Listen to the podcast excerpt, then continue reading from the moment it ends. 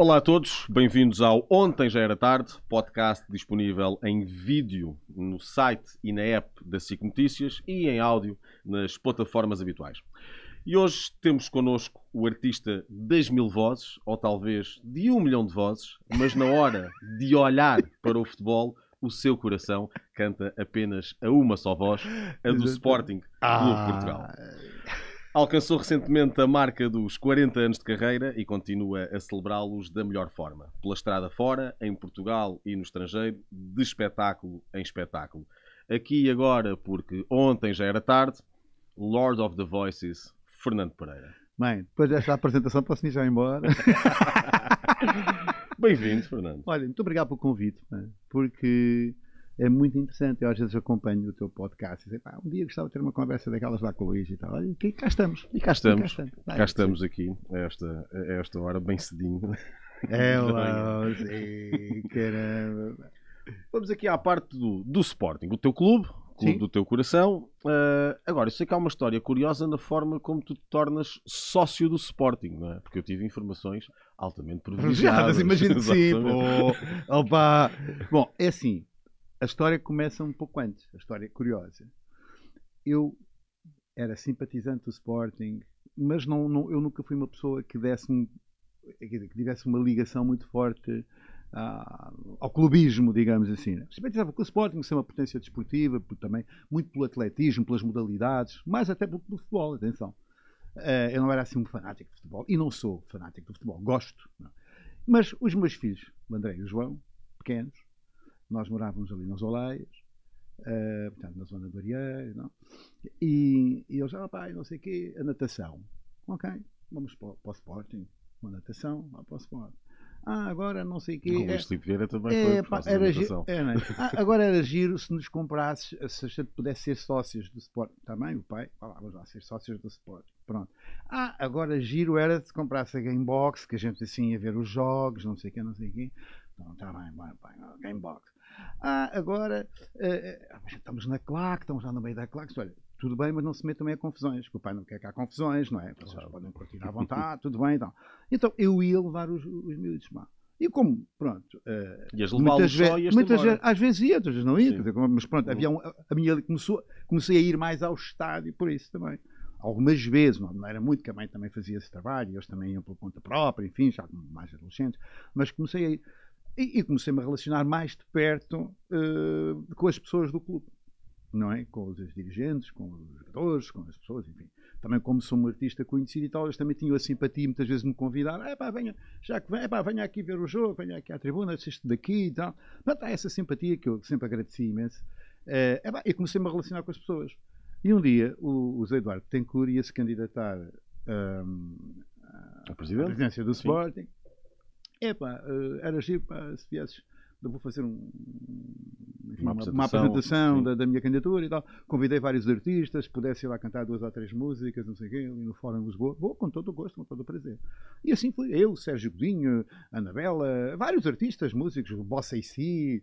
Uh, epá, eu tipo está lá a fazer o discurso dele e depois diz, e esta rapaziada que aqui está, os que ainda não forem sócios do Sporting, que era o meu caso e mais alguns, Uh, no dia em que eu for, se eu for eleito, a primeira coisa que vou fazer, ou uma das primeiras coisas que vou fazer, é fazer estes gajos todos. e eu disse: Olha, boa, fiz. Ele ganhou as eleições, passados uns dias, liga-me. Pronto, olha, não esqueceu. É, é, para te dizer que tens de apresentar em Alvalade, dia tal, lá, lá, e, e, fizemos, e fizeram mesmo uma cerimónia muito engraçada convidaram a imprensa e fizeram no mesmo dia vários artistas e também jogadores e atletas que do Sporting sócios, que não eram ainda sócios. Foi muito engraçado, foi uma festa muito divertida. E a partir daí comecei, obviamente, a dar um bocadinho mais de atenção uh, ao futebol, enfim, ao, ao, ao, ao Sporting mais propriamente. Depois também os Rugidos de Leão também vieram aqui trazer um. Depois um, tu fazes uma música muitas, para o Sporting. Eu fiz, é? eu fiz aqui há, há uns dois anos, um ano, dois anos, um ano e tal agora não, não posso precisar, mas foi há um ano e qualquer coisa, fiz um, a pedido do, do, do Diniz, do Sr. Diniz, Bernardo Diniz, que é o homem mais entusiasta dos, dos Rugidos de Leão, dessa festa, para fazer um, um, um hino. Um hino. Uh, penso que era para os 20 anos ou 30 anos, agora já não me recordo, olha, não, minha memória está-me a trair, mas era o aniversário redondo do, do, do, lá dos Rugidos e eu fiz um hino que é o. Exatamente, chama-se Rugido de Leão. Vamos, é, pá, uma coisa. For, uh, como é que é? Uh, Esforço, devoção, dedicação, sempre em busca da vitória. Com o lema este rugido de leão, nosso maior grito de glória. Lá, lé, lé. engraçado, neste, engraçado que na elaboração deste, deste, deste hino, participou o meu filho, que é um grande sportingista, completamente doido, fez comigo. Que já vive mais o Sporting de uma forma diferente mais. Os meus filhos são completamente fanáticos da coisa. Eu tenho uma, uma, uma, uma, visão do desporto e do futebol mais cool, eu sou mais cool. Uh, e, e, muita gente colaborou na, na, na, na, produção desses, até amigos meus que são músicos, são benfiquistas e que são de outros, de outros, de outros clubes. Pá, aqui, o profissionalismo aqui não escolhe uh, clubismos, neste caso.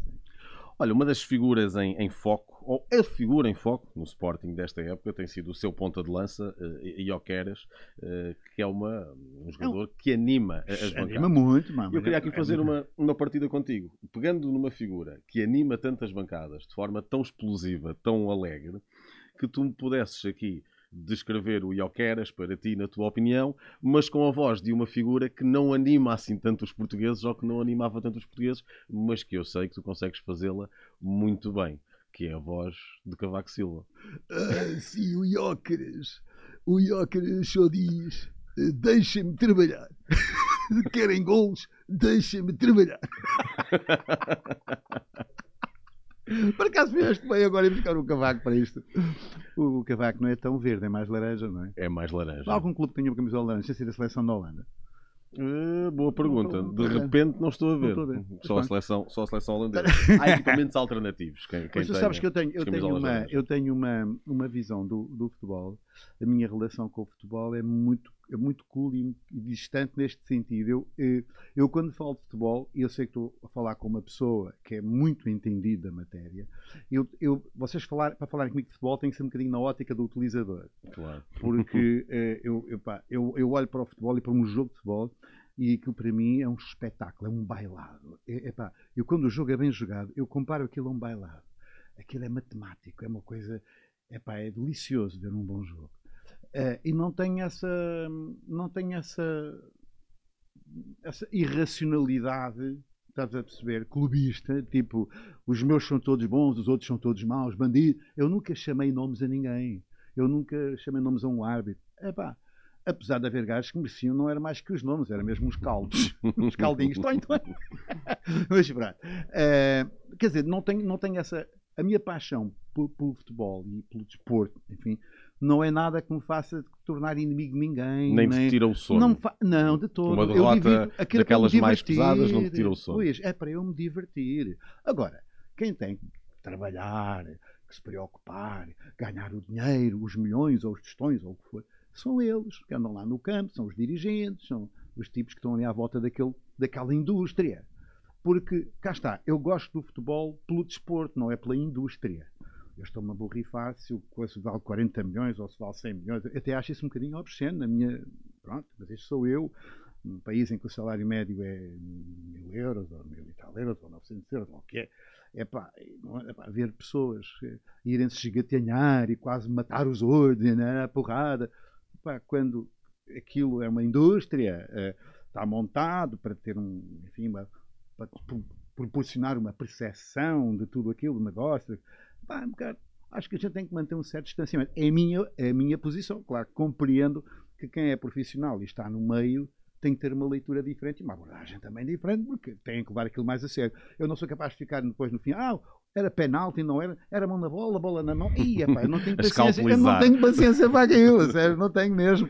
Uh, e, mas uh, acho que, que o futebol é muito bonito quando é visto por este lado, pelo lado da festa, pelo lado do desporto, pelo lado da disputa saudável. Acho que é muito bonito. Eu adoro ver um jogo de futebol e gosto de vê-lo ao vivo, gosto de estar lá a sentir aquele ambiente do gosto de sentir as claques, todos os cânticos, aquilo, Se bem que acho também que as claques também têm que ser controladas de outra forma, porque também propicia, e nós temos notícias a toda a hora, umas vezes é com este clube, outras vezes é com aquele, é pá, os negócios, os esquemas, coisas, os carros, os coisas de luxo, os negócios, as drogas, as porcarias, é eu acho que tem que haver uma mãozinha um bocadinho mais apertada sobre esta rapaziada, que eles não podem ser, não podem ser guardas pretorianas dos, dos dirigentes, não podem ser, uh, enfim, uh, mafiosos, têm que ser pessoas, epá, uma coisa é ser apaixonado, é ser adepto, é ser apoiante, fervoroso, outra coisa é esquemas mafiosos, é, epá, eu acho que isso tem que ser muito bem, uh, e a outra coisa que me incomoda também é ver aquelas caixas segurança, Segurança, sim. Que eu não sei, mas tu dir-me-ás, quem é que paga aquela polícia toda? Somos nós, Naturalmente. contribuintes, ou é os clubes? Quem é que paga aquilo? Acaba sempre por sair do bolso dos contribuintes Somos uma nós parte. contribuintes a grande parte, não é? Pois, epá, eu como contribuinte incomoda-me que os meus impostos sejam gastos a levar ordens de tipos que são completamente irrascíveis, percebes? Para ver um jogo de futebol. Eu incomoda-me, essa, essa parte incomoda-me seriamente. Eu sei que é necessário.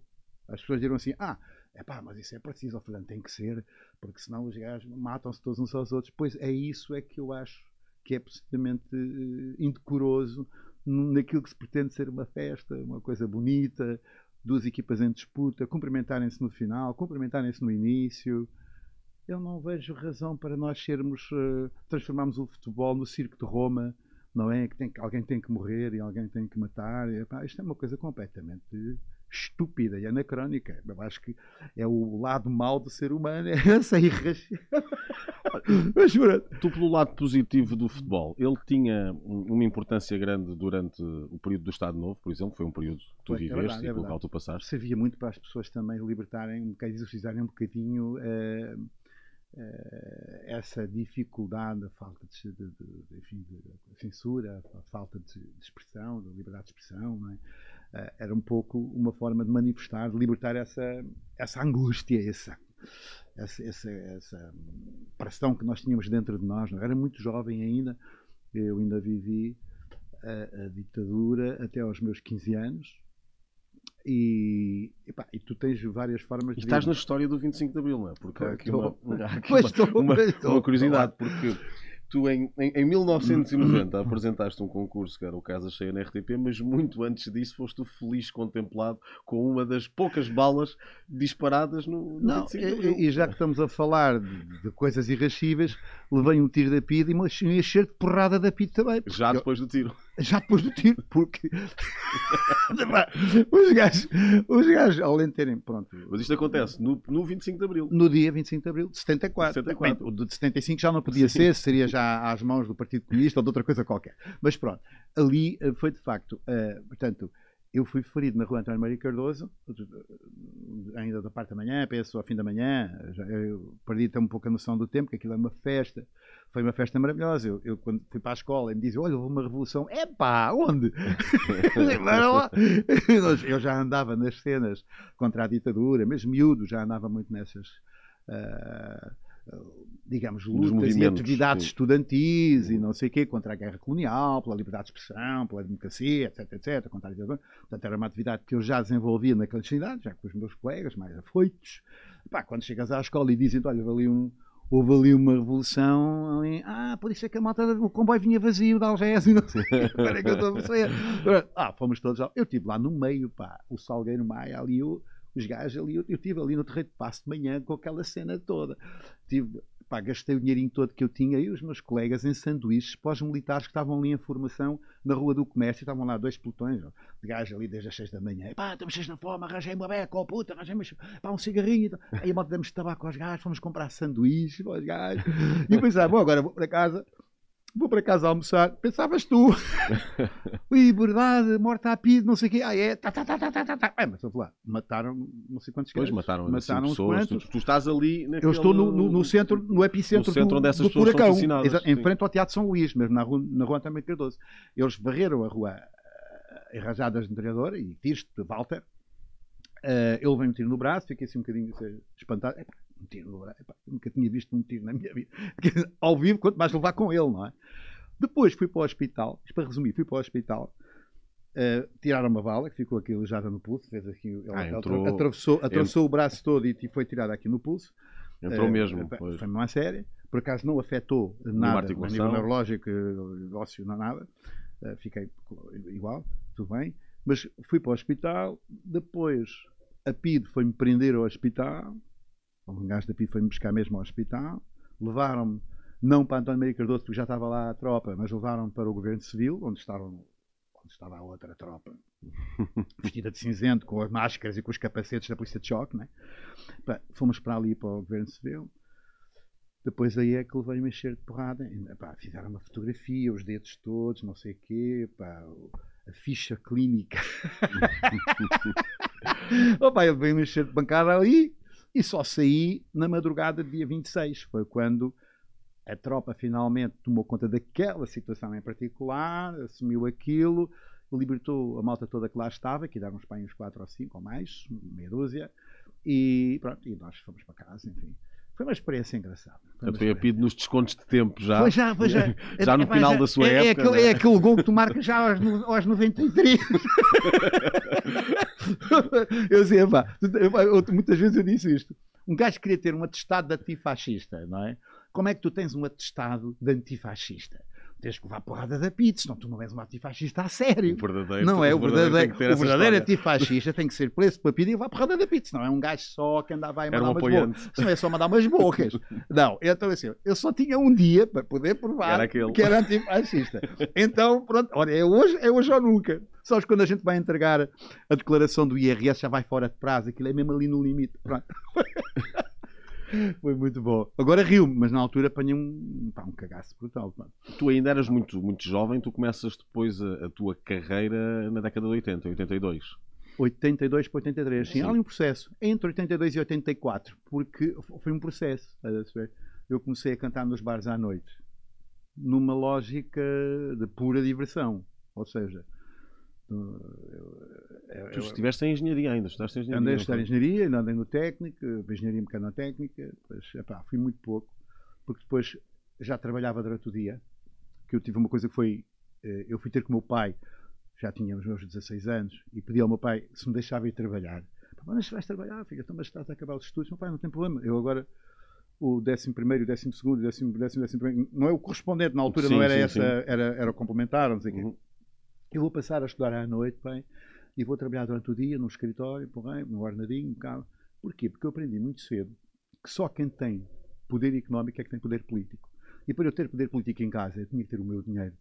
E em vez de estar a dizer ao meu pai, olha, dê-me lá aí 100 escudos para eu ir ver o Gênesis ou para ir ver não sei que eu ir de férias para o Algarve. Não, eu, eu chegava ao pé do meu pai e dizia, olha pai, eu como tenho aqui o meu dinheiro é para informar que eu vou ver o Genesis ou vou... Não. É diferente a abordagem, né? Tu já tens a tua economia, tens o teu poder económico, a tua liberdade económica, podes já ter podes também... Podes ter algum poder político, digo claro. eu. E, então, e, foi, e foi essa a minha, a minha preocupação, também ajudar em casa e tal, também dar algo à minha mãe, ao meu pai, para, para porque está ali a comer, a ver, epá, também já com 16 anos, pensei, não, vou também ajudar em casa, vai cá meus pais, porreiro.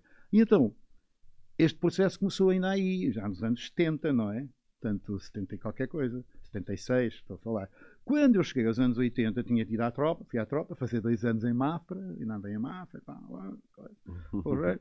E quando saí da tropa, voltei para o meu escritório, para o meu trabalho, que eu tinha durante o dia, ia estudar à noite, estava a estudar à noite para o técnico, e aparece a oportunidade, estás a ver, de começar a cantar nos bares à noite. Convidaram para cantar num bar, é pá, faz lá, isto é muito giro, pá. Uma vez fiz uma brincadeira e o gajo gostou da brincadeira, disse, pá, não queres fazer isto cá, um dia por semana, não sei o quê. Está bem, está bem, então para lá. Olha, ainda te pago 700 escudos e tens bar aberto. Opa! Essa frase do Estava bar aberto, é? o cachê era engraçado, mas o bar aberto era o mais importante. E então, epá, eu comecei a fazer isto mais por desporto. Olha, cá está por desporto.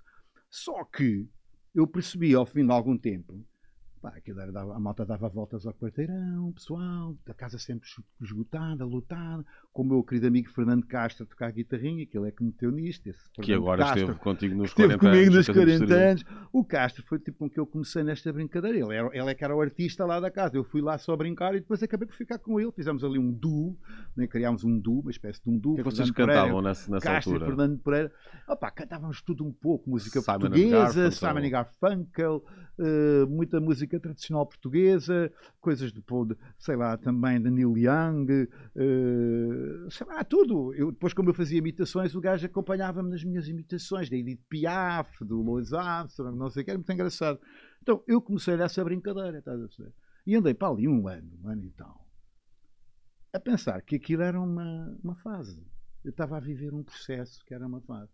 Mas quando comecei a ver a casa a encher, depois vem a imprensa, vem a rádio, a televisão, eu começo a ser conhecido, as pessoas começam a dizer o meu nome na rua, isto logo no início, não é? Eu comecei a pensar, epá, espera lá, se calhar... Há aqui carreira, não é? Se calhar eu, em vez de fazer isto como uma fase, um hobby, e continuar na engenharia, vou, mas é mandar passear em engenharia, porque não tenho tempo para tudo, não é? Também que já cá tenho o curso de mecanotecnia, já tenho o curso de complementar de mecania, já sou desenhador de máquinas, já tenho uma formação, enfim, que já me permite trabalhar na área, Sim. se eu quisesse. Portanto, não é a engenharia que vai aqui também acrescentar assim tanto. Epá, mas não vou deixar a engenharia. Epá, vou-me dedicar a isto mais a sério. Foi quando eu comecei a fazer aulas de canto, mesmo como professora clássica. Portanto, toda a minha formação já era clássica, de certa forma. Eh, porque o meu pai trabalhava na Antena 2 e, portanto, eu tinha muito já, eh, um pouco, bastante até desta, eh, da percepção e do gosto pela música. O meu pai era um melómano e, portanto, eu gostava de música. E, a gente ouvia muita música clássica, muito Zeca Afonso, muito, muito fado, muita música ligeira também, mas mais a clássica. O canto alentejano, o meu pai era alentejano, portanto havia muito canto alentejano, cantar polifónico, as vozes afinadas, sabes? Já era uma cultura que já estava já, já vinha de casa. comigo. Epá, então, eu simplesmente dei continuidade a isso. Mas epá, vou, vou aprender canto mesmo à séria, uh, com uma professora lírica, Cristina de Castro, foi minha professora até, até ela falecer em 2010, não me engano.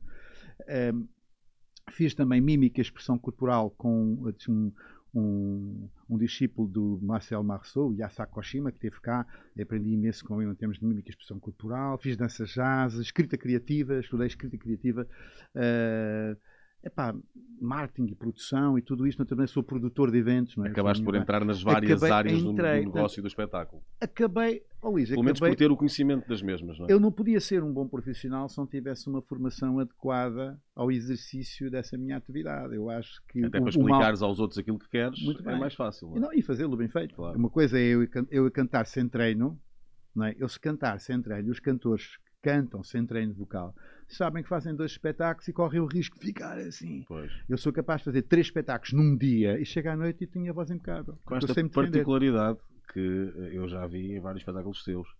Tu tens um uhum. espetáculo de duas horas, mais duas horas, e uhum. não bebes uma gota de água é eh, durante todo o espetáculo. Mas antes de entrar em palco, bebo quase um litro. Tuga, tuga, tuga, tuga, tuga, tuga. Hidrato-me antes de entrar. Para não ter que interromper o meu discurso sim. para ir beber uma garrafa, não sei o quê. Até porque eu acho feio, sinceramente, eu acho, do ponto de vista estético, acho que não é uma cena nice. Ter as garrafas. É, é pá, quando vês concerto. É, depende do conceito de espetáculo. Há concertos, tudo bem, pá, a malta do rock, pop, sim. não sei o quê, pá, ok, man, garrafinha. Pá, há tipos que vão para o palco e de 5 a 5 minutos estão a dar um golo de água. Pá, eu acho, ok, se é necessário, mas do ponto de vista estético, que eu tenho muito esse sentido estético, ponho-me sempre no lugar do, do espectador. A pessoa está a olhar para o palco. O que é que ela está a ouvir? O que é que ela está a ver? O que é que ela está a sentir? Como é que eu chego às pessoas? Como é que eu me posiciono relativamente às pessoas? Tenho muito cuidado com a minha imagem, sempre. Tive.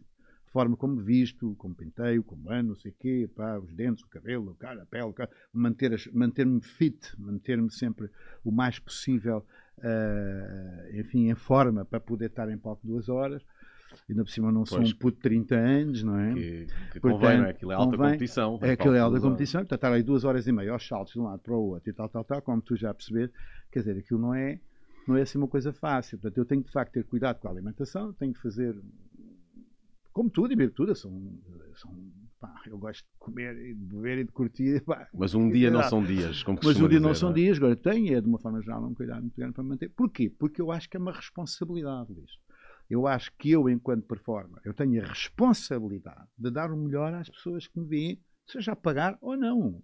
Eu se fizer um espetáculo de borla para uma instituição de caridade, ou, sei, ou para um amigo que eu quero oferecer, qualquer coisa. Foste tu é, que assim decidiste. Não, não, não, não. não. Mesmo, eu mesmo se fizer claro. uma espetáculo de borla, eu, eu, eu tenho exatamente os mesmos princípios, Sim. ponho o mesmo empenho profissional do que se for ganhar 100 mil. Quer dizer, não é o, o dinheiro que me vai É o compromisso. é, o, comp- é, o- é- é a minha cagança. Olha, é a minha vaidade, se quiseres assim. Eu tenho vaidade em ser um bom profissional. Faço questão de ser um bom profissional. Não haver aquela história, pá, fomos Posso lá cometer o erros. gajo estava sem voz, ou, Sem dúvida. ou cansado, ou tinha dormido mal, ou- é? Eu posso cometer erros, já cometi muitos erros, obviamente, já fiz muita porcaria na vida, graças a Deus já tenho vida suficiente para fazer muita coisa boa e também muita porcaria. Então vamos lá. Agora, desde que eu esteja consciente das minhas plenas capacidades e, em e- e controlando tudo o que está à minha volta, todos os imponderáveis, num espetáculo não é fácil, e quando tu tens, como tu viste, aquele show que a gente fez no Casino de Estoril, dos 40 anos, Sim. eu tinha, só em palco, tinha 20 pessoas, e depois a equipa técnica era mais uns 10 ou 12 ou 15. E depois pessoas a entrar e pessoas É a preciso, sair. é preciso compreender que num espetáculo destes há muitos imponderáveis. O computador pode variar. O computador pode ter um crash e de repente tu ficas. O espetáculo para. Ficas sem rede. é? Pronto, eh, um- um- um- uma corda da guitarra pode partir, eh, eu posso cair, uma bailarina pode torcer um, pé e cair no palco, como já aconteceu. Eh, uma luz pode também desprender-se, qualquer coisa. Há tantos imponderáveis que, para mim, estar no palco é uma preocupação. Eu eu estou ali, vocês não têm noção. eu Tu não te abstrais eu não- nunca não, tudo isso. eu não estou só preocupado com a minha cena. Eu estou eu a fazer a minha cena, estou a cantar e não sei o quê. Epá, mas eu- a, a minha cabecinha está. E agora, será que aquilo vai entrar a tempo? Vai, entrou, boa. Pô, pô. Epá, epá, está a demorar mais dois segundos. Ah, já está, ok. Isso é um Então, pouco quase de maníaco é- de controle, não é? Não, mas é que, Porque é lá, é que a última instância, é? é que a última instância É o teu espetáculo. é o meu espetáculo. É e se corre cara. bem, as pessoas vão dizer, é, estava maravilhoso. Mas se houver um engano de outra pessoa qualquer, O problema é teu. não, é o espetáculo do Fernando Pereira, houve lá um gajo que se enganou. Exato. Estás a ver? Não fui eu que me enganei, mas sou eu que mandei. E portanto, e não é só isso. eh, repara, tu vais a um show, tu queres, tu queres viver aquela magia, não é? Aquela magia estás ali.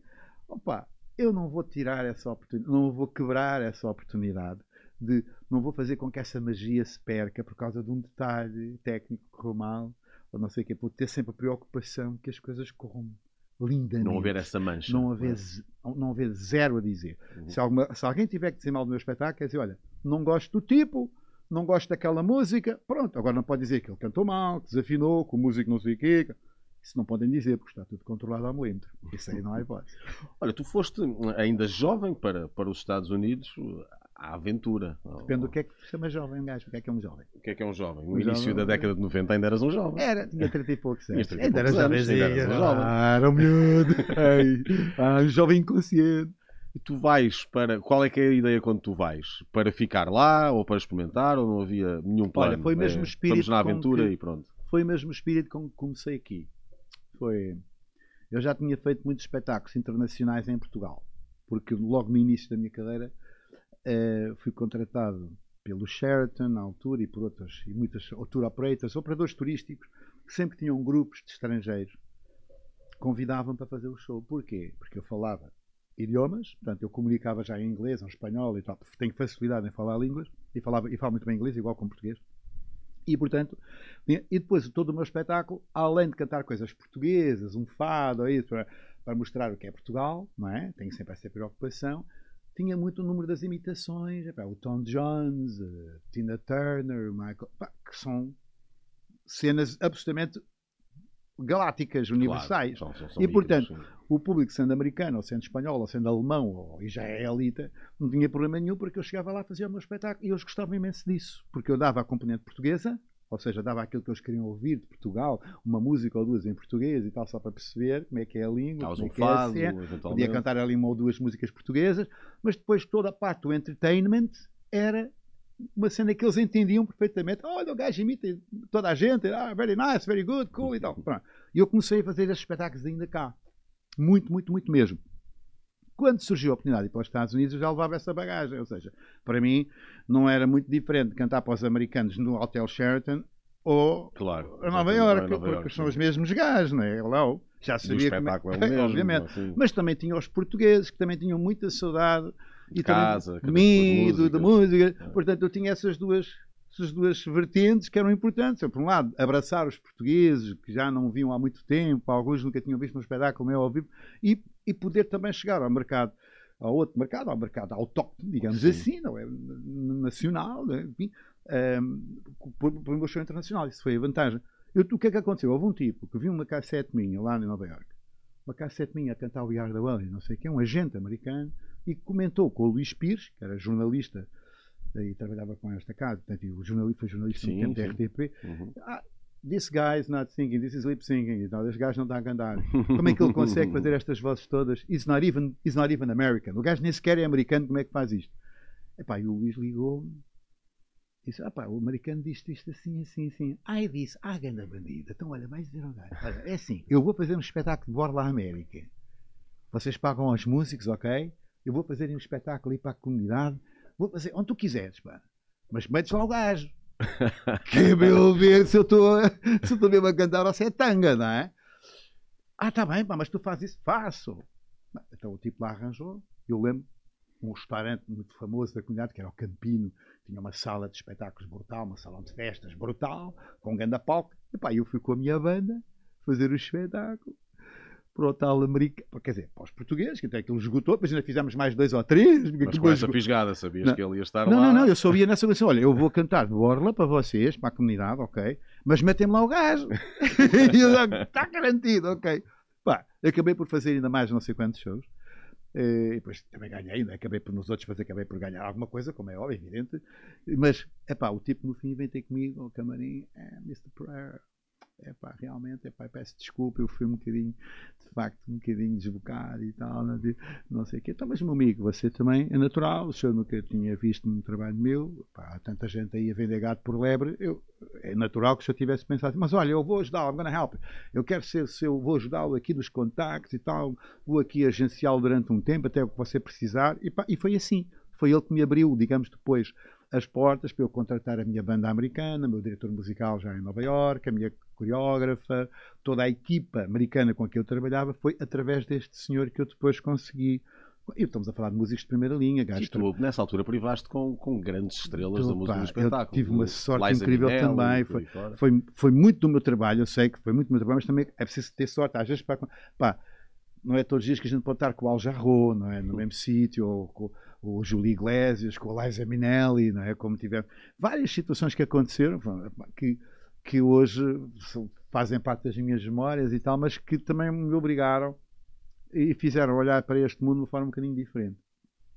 Que nós às vezes temos o rei na barriga e pensamos que somos os maiores, porque na nossa rua nós somos os maiores da nossa rua.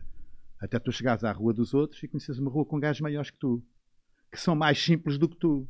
E tu tens um banho de humildade. Assim, Uhum. afinal, eu não sou ninguém. Foi isso que tu tiveste com essas pessoas, quando tiveste com a Liza por aí eu nunca fora? fui Eram- assim, Eram, mas- eram gente muito humilde, muito acessível. Não é humilde no sentido, ai, humilde, coitadinhos. Não é nesse Não, sentido. Pessoas de um trato normal. Um trato normal, pessoas simples. é? Luís, tu experiencias isso com certeza na tua vida muitas vezes. E no futebol deve existir isso, os gajos que são mais famosos, não, é? não sei quantos brincos e tatuagens e tal, depois pintam o cabelo de 50 mil cores diferentes e tal, artistas. Ok, tudo bem. Os artistas têm pezinhos para jogar. O cabelo não interessa para nada, nem o brinco, isso não interessa para nada. É, os pezinhos é que é. Os pezinhos e o coraçãozinho, tal, tal, tal, tal, ali a bater bem. Então, o que é que acontece?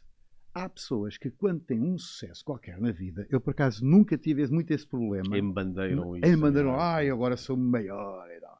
E depois chegas ao pé de um gigante, se chama Liza Minnelli, ou Júlio Gás, e o gajo está com um abraço, epá, buena, não sei o quê, very nice, opa, e tal, bora lá, e, aí, Tudo tranquilamente. é? e assim, epá, realmente, só se, só se arma em grande aquele que não é, porque aquele que já é grande não precisa de Não precisa armar, disso. já é grande. É? E isso remete-nos aqui para, para, para, para coisas do futebol também que eu acho interessante. Por exemplo, o Ronaldo, Cristiano Ronaldo, é? que é um puto, digo um puto que é a idade do meu filho, que suscita muitas paixões e também comentários, as pessoas gostam mais, aqui, pelo lado profissional, pelo lado desportivo e aquilo. Epá, eu tenho uma admiração profunda pelo Cristiano Ronaldo. Não é pelo jogador que ele é, pela pessoa que ele é, foi e se tornou. É um rapaz que tinha. Porque é- esta é a coisa bonita do futebol também, quando tu crias estes ídolos que servem, de certa forma, de exemplo. São uma inspiração. Uma inspiração para muitos jovens, para muitas pessoas até menos jovens. Até por aquilo que é a situação da qual vêm, não é? Epá, era, era um- rapaz, um rapaz que repara, obstáculos. exatamente, um rapaz que pá, tinha tudo para dar errado, não é? Eh, com dificuldades na vida, família, com dificuldades gay e tal, Epá, e mesmo com as dificuldades vir para Lisboa, para um meio completamente diferente, onde há coisas, solicitações, tantas drogas, coisa. Epá, e o miúdo foi, sempre, foi sempre impecável. Focou ali, trabalhou, trabalhou, trabalhou. Epá, não é um jogador de futebol. É uma personalidade galáctica. E eu, quando olho para o gajo, eu vejo, eu tenho uma admiração profunda por ele. Por isto.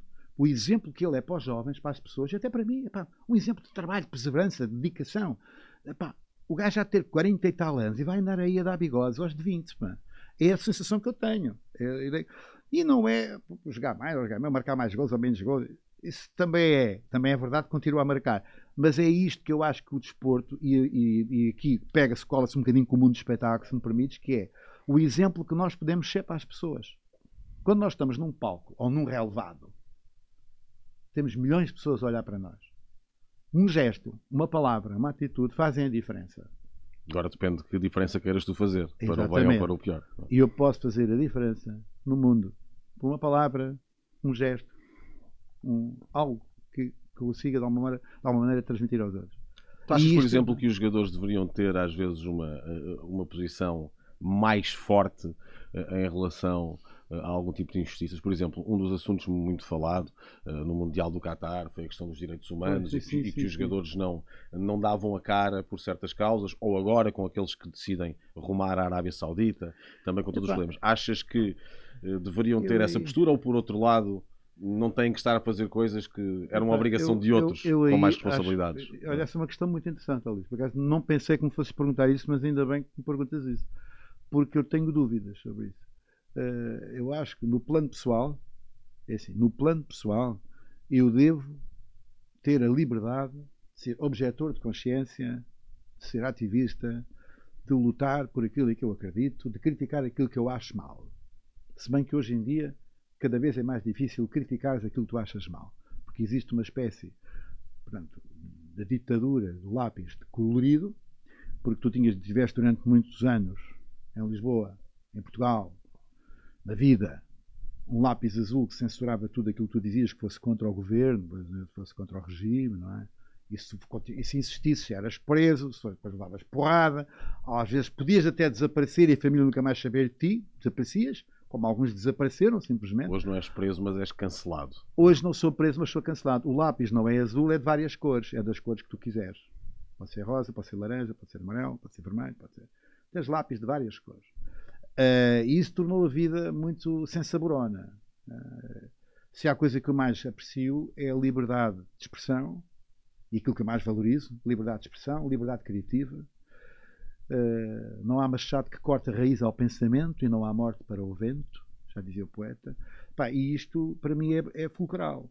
Todos hoje estamos a viver um problema que ninguém pode dizer nada. Esta questão concreta que estava a falar. Enquanto desportista, ou melhor, enquanto cidadão que também é desportista, um cidadão, é, um jogador é um cidadão, não é? É um ser humano. Portanto, ele tem que ter opinião. Pode e deve ter opinião.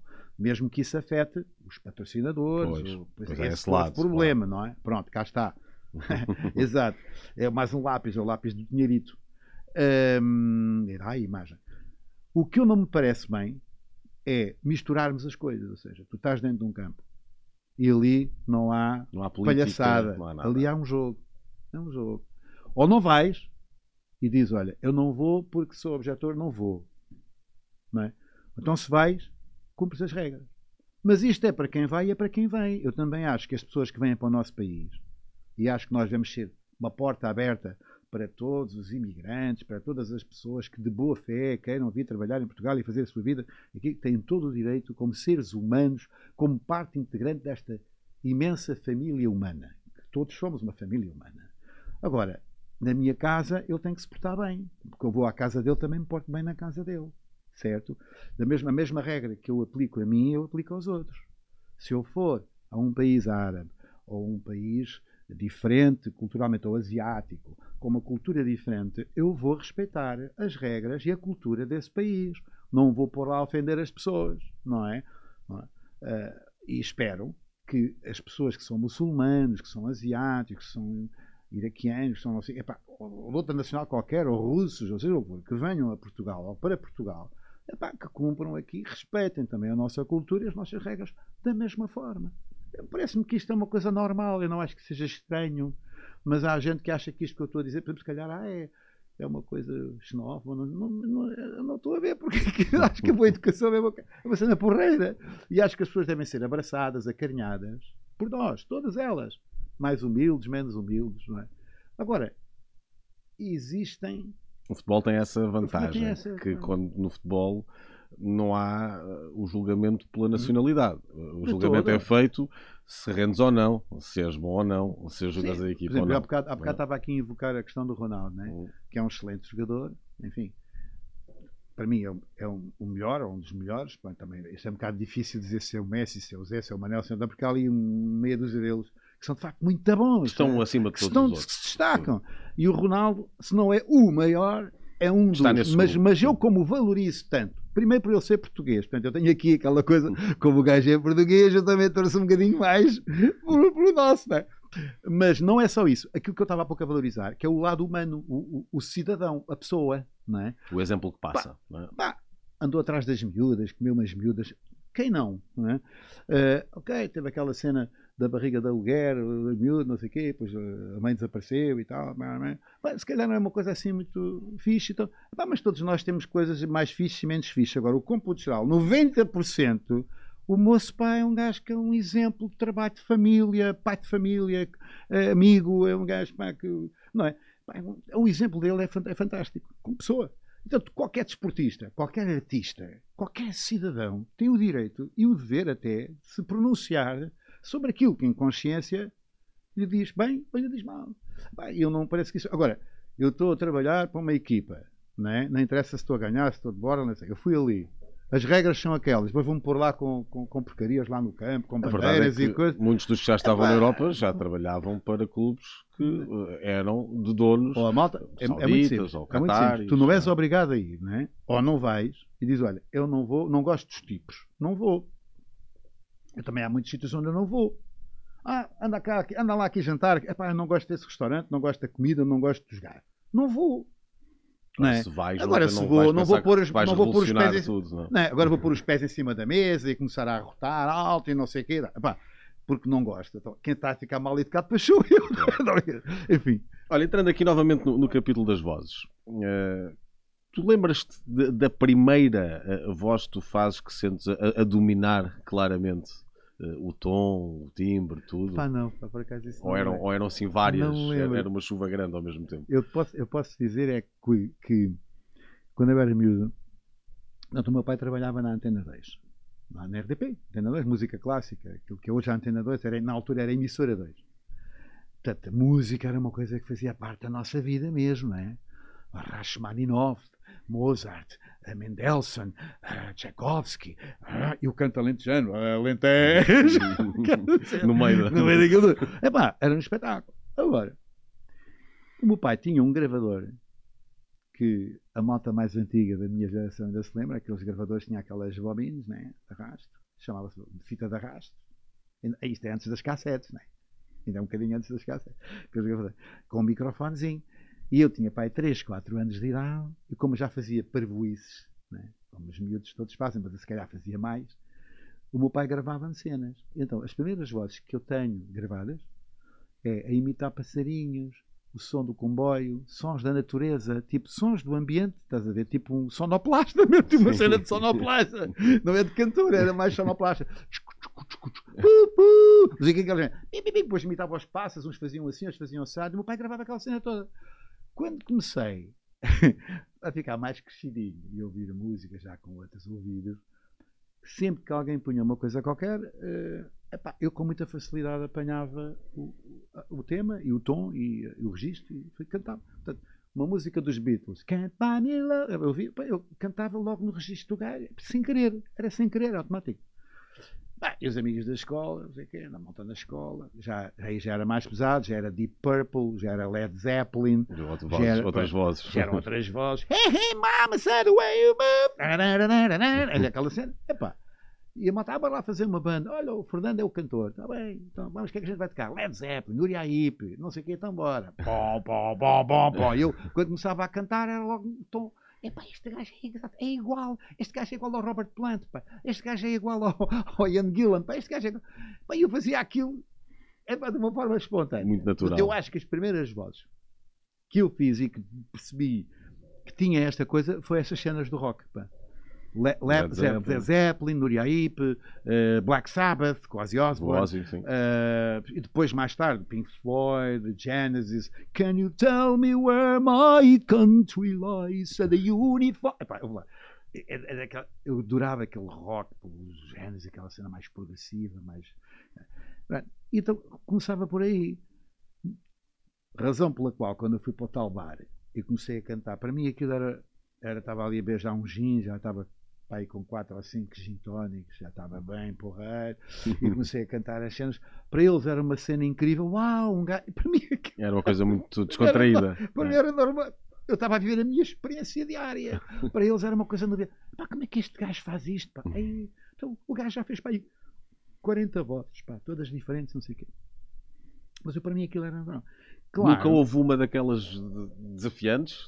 não, Daquelas... isso há, sempre, há sempre registros mais desafiantes. Mas repara, eh, o, o, o, o, meu aparelho vocal funciona um bocado como um um pedaço de plasticina. Não é? A matéria é aquela, é a minha. A minha voz, imagina, um pedaço de plasticina. Não é? E tu vais Mas moldando. Uma plasticina muscular, né? a minha musculatura é uma plasticina que eu moldo os bonecos que eu quiser. Portanto, enquanto existirem, enquanto eu tiver memória deste, deste, daquele, até podem ser tipos que ainda, vão, ainda não cantaram. Amanhã vão lançar um artista novo, qualquer vai aparecer um gajo novo. Quando ele for famoso suficiente para as pessoas reconhecerem quem é, eu faço o gajo. Não há... Arranjo, forma, arranjo uma forma de meter o gajo no espetáculo. não Não é assim à toa. Eu não Claro. faço as vozes assim à toa. Mas não Tipo há, papagaio. não há uma voz que tu digas assim, isto não dá. Não, era aí que eu ia chegar. Há vozes que, apesar de eu ter uma tessitura e ter, enfim. Essa elasticidade Tenho vocal. elasticidade. Há vozes demasiado graves. Imagina o do Barry White, por exemplo, Sim. é difícil. E há vozes muito agudas, muito agudas no sentido da colocação. Por exemplo, uma cantora lírica, não é? Sim. É pá, uma cantora lírica não é só a colocação, não é só, não é só a tonalidade. Ela até pode cantar numa tonalidade. Aliás, a tonalidade do soprano é a mesma coisa que um tenor uma oitava em cima. Portanto, o tenor canta aqui, ela canta aqui, mas a- Hum. o tom é o mesmo, a nota é a mesma, só que em oitavas diferentes. Portanto, eu consigo chegar à oitava dela, eu consigo chegar lá. Só que em determinadas áreas, em determinadas áreas musicais, Uhum. em determinados temas musicais, digamos assim, a, a voz fica tão, é- é- fica tão falsete, eu tenho que fazer um falsete tão fabricado, que fica estranho. Eu canto naquela tonalidade, eu consigo cantar sem desafinar, mas não fica nice. Uhum. Não fica a voz da gaja, estás a ver? fica assim uma coisa. E então eu procuro não meter essas coisas porque, cá está, tenho o cuidado de levar às pessoas Porque o dá melhor. essa, dá essa plasticidade. Não, não, não, tenho o cuidado de levar às pessoas o melhor. Portanto, aquilo que não é tão bom, Uhum. eu não é. Podia levar. Olha, por brincadeira, às vezes no improviso posso fazer, mas é no improviso. Bah, bah, bah, e faço no improviso qualquer. Ai, Michelão, não sei o quê. Eu no improviso só faço uma brincadeira. 10 segundos. Mas não é uma cena que eu levo para o espetáculo, entendes? Tu Agora, fazias as- aquela coisa de ser espetáculos mais pequenos antes de um grande espetáculo e testares material para ver Ah, faço isso muitas vezes. Não, e faço mesmo até com como grandes espetáculos. como fazem os do stand-up, por exemplo. Por exemplo, muito isso. Não é? Faço muito, mas por exemplo, aquele show que tu, que tu viste no Estoril, eu andei para aí dois meses antes a testar as coisas, epá, na Moita, eh, em Friamunde, eh, não sei aqui, em Passo de Arcos. aqui. Portanto, est- fiz outros concertos em que eu metia as coisas já para ver como é que as pessoas reagiam. De reservando sempre para aquele dia as grandes surpresas para não as desvendar, eh, obviamente, antecipada, com, com antecedência. Sim, de Mas pá, eu acho que isto é- brinde. É? é, é, é- isto é tudo um processo. Então pronto, olha, são 40 anos, brincadeira. 40 anos de brincadeira. Olha, ah, já estamos aqui a entrar na, na ponta final da nossa conversa, mas antes eu queria meter aqui a tua opinião, já que falamos de vozes e de futebol, sobre aquilo que são eh, os hinos do futebol e dos clubes que nós temos em Portugal. Ok. Começando pelo teu, eh, do Sporting, cantado por, por Maria José sei, Valério. Ligam, ligam sempre comigo, viva o Sporting. O do Benfica também tem aquela voz porreira do Luís Pissarro. Será benfiquista, será alma. Eu gosto particularmente das papoilas saltitantes. Estou a ver as papoilas a saltar às tantas. Os benfiquistas põem papoilas saltitantes. Por amor de Deus. é? E depois o, o Porto, de eh, Maria Amélia Canossa, que é, eh, Que é também um hino muito, muito constante. Muito constante. Opa, eu, eu, eu acho que os hinos eh, refletem sempre, um, de alguma maneira, um posicionamento ali cultural, não é? Mas podem também ser, todos eles, hum, renovados, podem ser reinventados.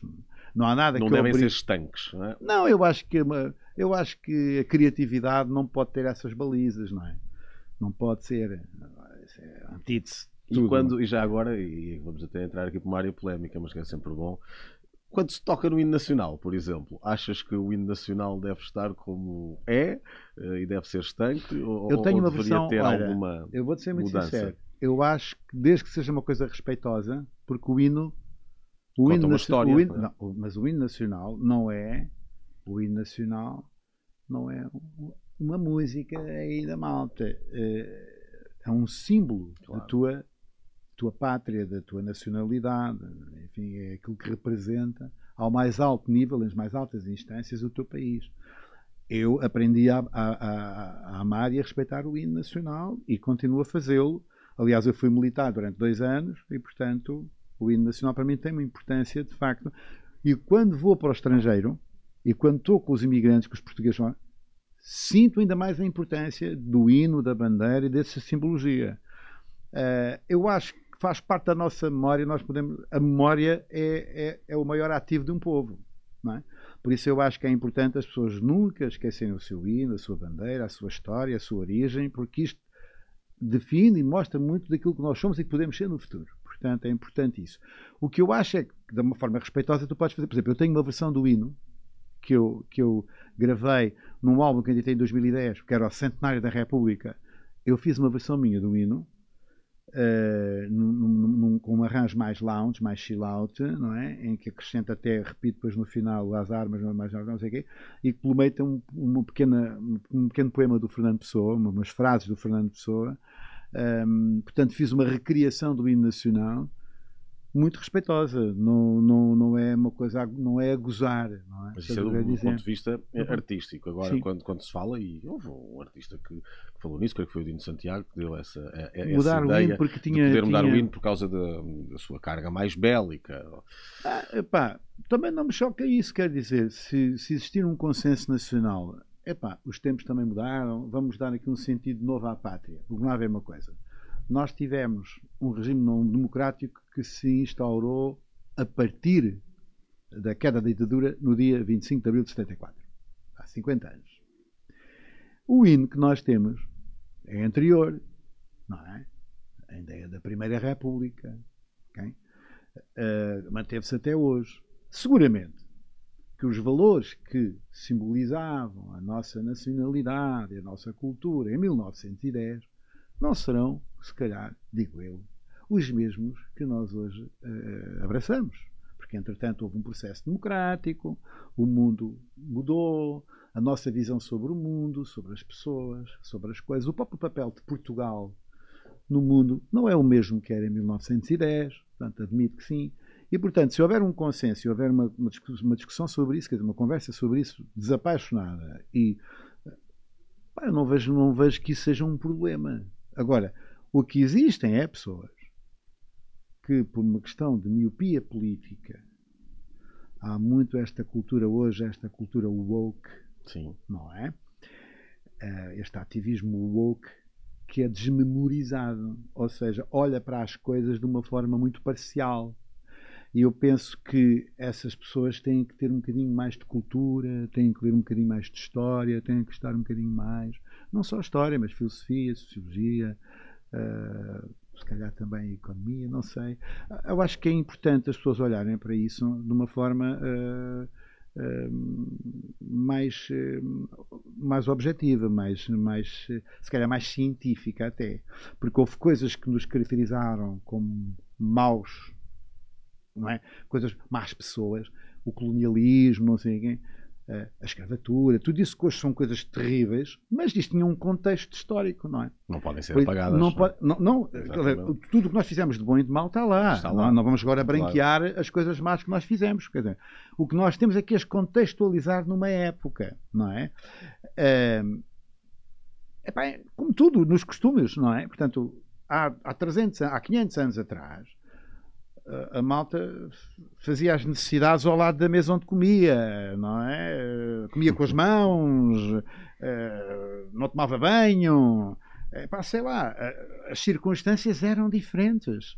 Um povo que entrasse em guerra com outro povo, podia ser o gás do lado, podiam ser todos louros de olhos azuis, podiam ser todos negros, podiam ser todos amarelos, podiam ser todos, independentemente da raça. Eu sou da nação A, do país A, ou da tribo A, e aquele é da tribo B, eu vou-lhe dar um enxerto de porrada e faço do gajo escravo. Não é preciso ser preto ou branco. Então, uh, brincamos, ok. As próprias tribos africanas, quando tinham guerras uns com os outros, uns negros faziam os outros negros escravos, porque Sim. ganhavam a guerra e eles eram escravos. Não é? Portanto, há todo um contexto que isso era quase, era quase uma coisa normal. Eu, eu acho horrível. Hoje, eu acho isso horrível. Mas na época, os gajos achavam aquilo normal. Era o modus operandi das portanto, coisas. É? Portanto, vamos ver uma coisa. Nós podemos ser críticos e devemos ser críticos em relação a isso. Não vamos é apagar a história. Não é? E não vamos esquecer o contexto. E isso, por isso é que a cultura é muito importante. Não é só o, não é só uh, digamos o, uh, o, como é que se diz, o, o moral do, do, Instagram e do Facebook que nos traz a cultura, meus meninos. Vocês têm que ler mesmo uns livrinhos em papel, ou então se quiserem ler em digital também há. Mas é bom a gente conhecer a história, os porquês da história. Porquê que aquilo era assim? Isto aconteceu, ai que horror, mas porquê? Ah, porque naquela época era costume fazer-se isso era normal. Então a gente não éramos assim tão maus, a gente éramos tão normais como os outros, não é? Os outros também faziam o mesmo de nós. Pronto, e quer dizer, se nós perdêssemos uma guerra, também faziam dos portugueses escravos, isso era certinho, não é? Como é óbvio. Portanto, quer dizer, há aqui, é, é nesse sentido que eu, que, eu, que, eu, que eu acho que a gente tem que olhar para o hino com o respeito que ele merece e acho que é uma discussão. Oh, diz o índice, a bandeira também e outras coisas, os símbolos nacionais não uhum. têm que ficar ser estanques, não é? Ou aqui há tempos houve uma polémica também por causa do estacionário do governo, que mudou. Sim, sim. Fizeram sim, um estacionário. Epá, aquilo é uma coisa. Aquilo é um grafismo não, que não tem. Uh, houve uma guerra enorme com isso. Eu achei, mas que, é não estou a perceber qual é o problema. Podia ser assim, podia ser diferente. Epá, quando, tu, quando tu pegas em coisas que tens que manipular em digital, não é? Tu, tens, tu sabes isso, epá, nós antes tínhamos os ecrãs deste tamanho, não é? Uhum. Mas quando tu vais trabalhar para um telemóvel, se as coisas estiverem muito rendilhadas, não consegues não sequer ver aquilo. Leitura. Portanto, uhum. não tens leitura. Portanto, há, há, aqui, há aqui razões de caráter técnico, estético, para fazer aqui alguma simplificação da simbologia para aquilo poder funcionar. Eu vi dessa forma, não achei assim nada digno mínimo. Mas vi muita malta aí chateada e tal. Olha, são opiniões, eu respeito, respeito, mas acho que, enfim. Olha, estamos mesmo a terminar, mas já agora Epa, para, para, Já estamos a acabar. Para os e quando é que entram as bailarinas? As bailarinas é agora, é agora sim. Para os ativistas do Oco, para todos os outros que queiram ver, não é apenas e só os livros, tem também a oportunidade de ver o espetáculo do, do ah, Fernando Pereira. Isso é, opa, isso é... O que é que temos aí de próximas datas a acontecer? Sendo que uh, esta nossa conversa sai amanhã, portanto, podes ah, a partir da manhã já dizer. Deixa-me cá pensar. o que é que vai? Tenho várias coisas, mas é mais de caráter privado, por enquanto. Agora, estejam atentos porque muito provavelmente a partir de junho, mês 6, vamos ter, se calhar, umas novidades interessantes. A partir de junho. Uh, projetos que estão neste momento a ser desenhados, já em fase de elaboração. Se calhar vamos ter uma grande surpresa também para os lisboetas em setembro, outubro, aqui na cidade de Lisboa. Quem estiver em Lisboa e quem não estiver pode vir a Lisboa para desfrutar dessa surpresa, mas eu não posso falar muito agora porque ainda estamos com uma distância muito grande. Portanto, okay. quando as coisas estiverem mais certas, mais definidas, aí tenho todo o gosto até vir cá outra vez se tu quiseres. Fica aqui o teaser uh, com, com a promessa eh, de novidades brevemente. Fernando, olha, olha muito obrigado. O importante é amem-se uns aos outros, respeitem-se uns aos outros, sobretudo respeitem-se e amem-se todos ok? Porque isto que falta à malta é amor, é respeito, é carinho uns pelos outros. Não é, não é nada de estranho. Nada de estranho, é uma coisa normalíssima. A gente respeitar o outro, amar as pessoas, amar a nossa vida, acho que é maravilhoso. É só isso. E ficamos com esta mensagem para terminar o episódio de hoje. Um grande abraço. Muito obrigado. Obrigado, Fernando. Muito obrigado.